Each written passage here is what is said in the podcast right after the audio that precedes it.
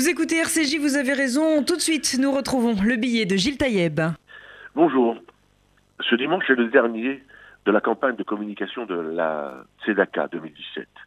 Je veux tout d'abord remercier nos parrains, Franck Dubosc et Amir, et féliciter tous ceux et toutes celles qui se sont mobilisés autour de ce rendez-vous du cœur et de la générosité de notre communauté juive. Je veux surtout faire un nouvel appel à ceux qui n'ont pas encore fait un don. Derrière tous les événements organisés et chacune de nos paroles, il y a un désir, celui de briser le silence présent et pesant et la solitude de milliers de frères et sœurs qui souffrent, certains de la faim, d'autres de la maladie ou d'autres de la solitude. Chacun d'eux, dans la dignité, essaye de porter le poids de son épreuve, mais nous le savons tous, plus le poids est lourd et plus il est difficile à porter. Soyons ensemble et nombreux afin de prendre chacun une partie de cette charge.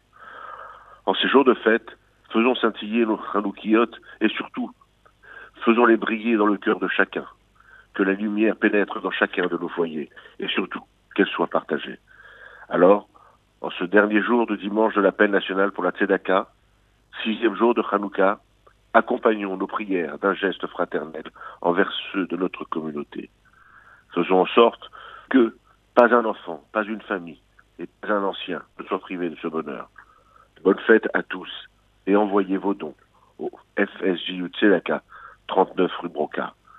Au même titre que la lumière se partage sans jamais perdre de son intensité, partagez cet appel et faisons briller les yeux et les cœurs de nos frères et nos sœurs en difficulté.